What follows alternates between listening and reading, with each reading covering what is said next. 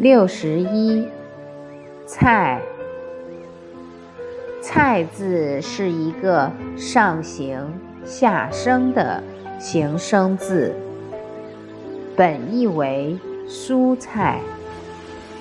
在小篆文中，其字形很像是草，说明蔬菜属于草本植物。下边的“采”表示字音，意思是采摘，说明蔬菜是从田里采摘回来的。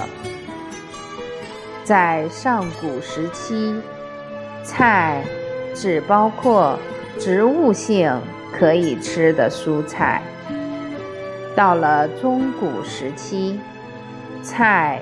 包括肉类、蛋类及各种熟食在内。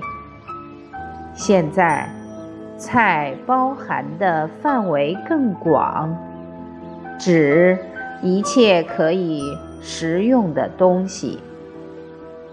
现在的菜市场，各种食品琳琅满目，十分齐全。过去的人吃菜是为了下饭，现在的人吃饭就是为了吃菜。